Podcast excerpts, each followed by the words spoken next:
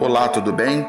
Sou professor Cadu de Matemática, passando por aqui mais uma vez para saber de você, para saber como é que estão os seus estudos, para te parabenizar pelo seu esforço, para dizer para você que vale a pena se esforçar, vale a pena se dedicar. Estou aqui para te ajudar. Vamos falar sobre classificação de triângulos quanto aos ângulos?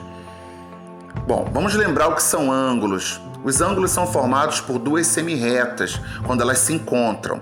Ao se encontrarem, a gente tem um ponto chamado de vértice. E quando você brinca com essas semirretas em abrir e fechar, você tem aí um movimento angular. O mesmo movimento quando você abre a porta da sua casa. Aliás, dentro da sua casa tem um outro ângulo também muito conhecido, muito falado, chamado ângulo reto, que é o ângulo formado entre a parede e o chão da sua casa. O ângulo agudo, por exemplo, é um ângulo que tem medida menor que 90 graus. E o ângulo obtuso é o ângulo que tem medida superior, maior que 90 graus e menor que 180 graus. Para a gente classificar os triângulos, eu vou fazer uma experiência com você. Vou reunir alguns materiais muito simples. Se você não conseguir obter esses materiais, não tem problema, é só acompanhar minha fala, minha explicação. Pega uma folha de isopor, três pedaços de palito de dente ou palito de fósforo, um elástico de dinheiro, aquele elástico amarelinho, qualquer outro elástico, uma régua também vai ser legal, tá? Você pega essa folha de isopor e você vai traçar duas retas, mas essas retas precisam ser paralelas, ou seja, retas que não vão se encontrar. Você vai traçar uma reta embaixo, dá uma distância e traça uma reta em cima. Na reta de baixo, você vai fixar dois pontos, ou seja, você vai pegar dois pedaços de palito de fósforo e vai colocar um pedaço embaixo e outro pedaço também embaixo, mas distanciando um do outro, né? Dois pedaços embaixo, mantendo uma certa distância. Não bota muito junto, não. Pode distanciar. Vai colocar o outro pedaço de palito em cima, na reta de cima. Então, na realidade, você tem três palitos aí fixados na folha de isopor. Dois embaixo, que não precisam estar perto. Aliás, eu prefiro que estejam longe.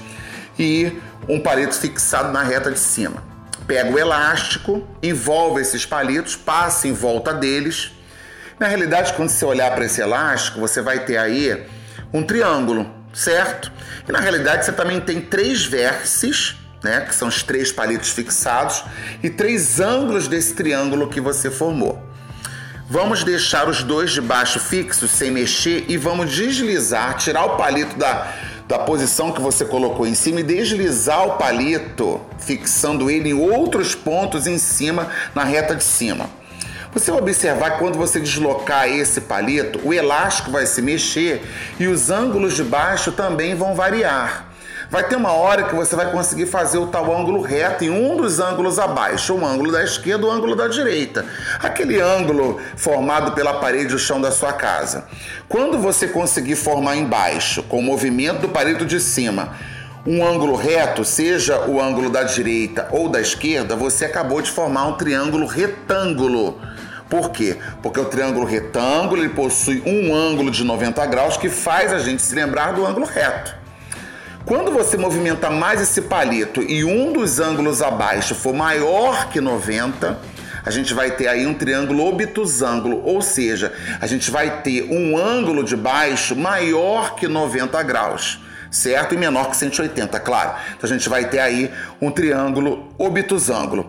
Se os três ângulos, ao você movimentar em cima, o seu palito de cima, deslizando na reta que você criou, forem menores que 90, a gente tem um triângulo acutângulo. Deu para você perceber por que, que eu falei de, de, ângulo agudo, ângulo reto e ângulo obtuso?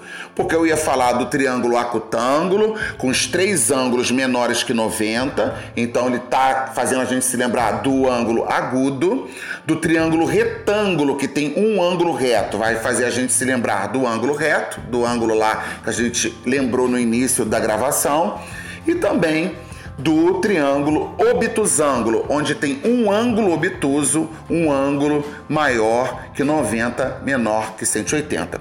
Uma coisa que eu quero destacar é o triângulo retângulo, que você vai vê-lo muitas vezes em seus estudos.